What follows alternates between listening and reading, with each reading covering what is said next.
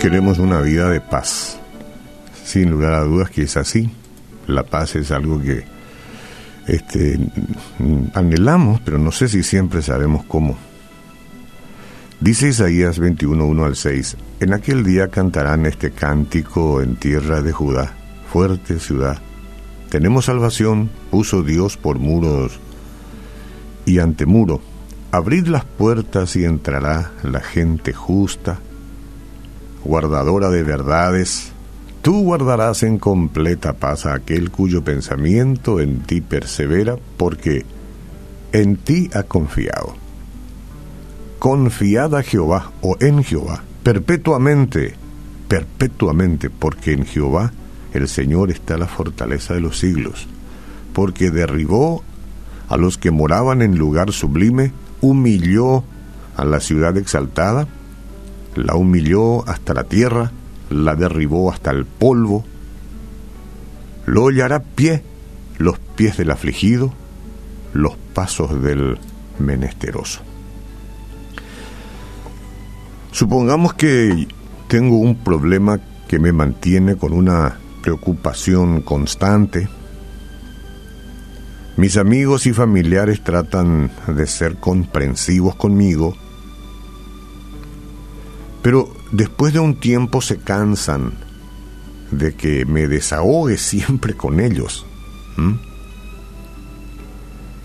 Estoy tan enfocado en este asunto que parece como si estuviera llevando una pesada carga sobre mis hombros. Estamos hablando de una suposición. Pero el Señor ofrece una alternativa liberadora. ¿Qué dice Él? Echa sobre el Señor tu carga y Él te sustentará. Aunque Él no borra los males que invaden esta vida, nos protege del peso de la preocupación al tomar nuestra situación en sus manos.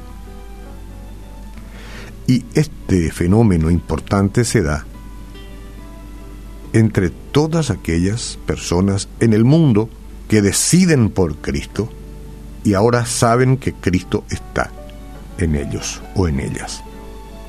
Entonces, el equivalente puede ser paz, porque el espíritu de paz de Cristo se posiciona en el que lo busca y, lo llama y en el que se abre y está receptivo a Él. Eso es muy importante, porque el mundo cada vez es más feroz, es más feroz. No es por desesperar, es sencillamente por entender que aunque ruja la tormenta, nosotros en él podemos estar en un equilibrio perfecto. Ahora, el llamado a una vida de paz, de hecho que es imposible, imposible sin la confianza en el Señor. Nadie puede hablar de paz sin la confianza en Él. Si lo hace, bueno, se engaña. No olviden que hay muchas formas de engaño en este mundo. A veces la gente cree que teniendo algo más, entonces le significa paz, digo, cuestiones que hacen al patrimonio, a los materiales, ¿no? se engaña. A veces es como una, como una curita, ¿eh? que uno lo pega en algún lugar de la piel. Ah, parece que esto me trae paz, pero no. La confianza en el Señor es lo único. Confianza se construye a través de una relación con Él, no hay otra forma.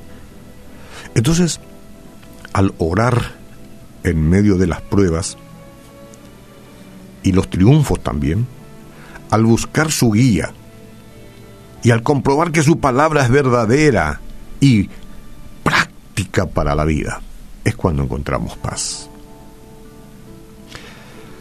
Finalmente, cuando experimentamos la fidelidad de Dios y creemos que seguirá obrando a favor de sus seguidores, es cuando podemos experimentar esta paz que estamos hablando.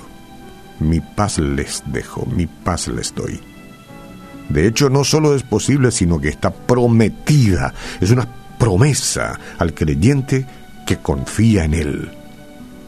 Pero la paz inquebrantable no es instantánea se cultiva mediante una relación constante con el Señor.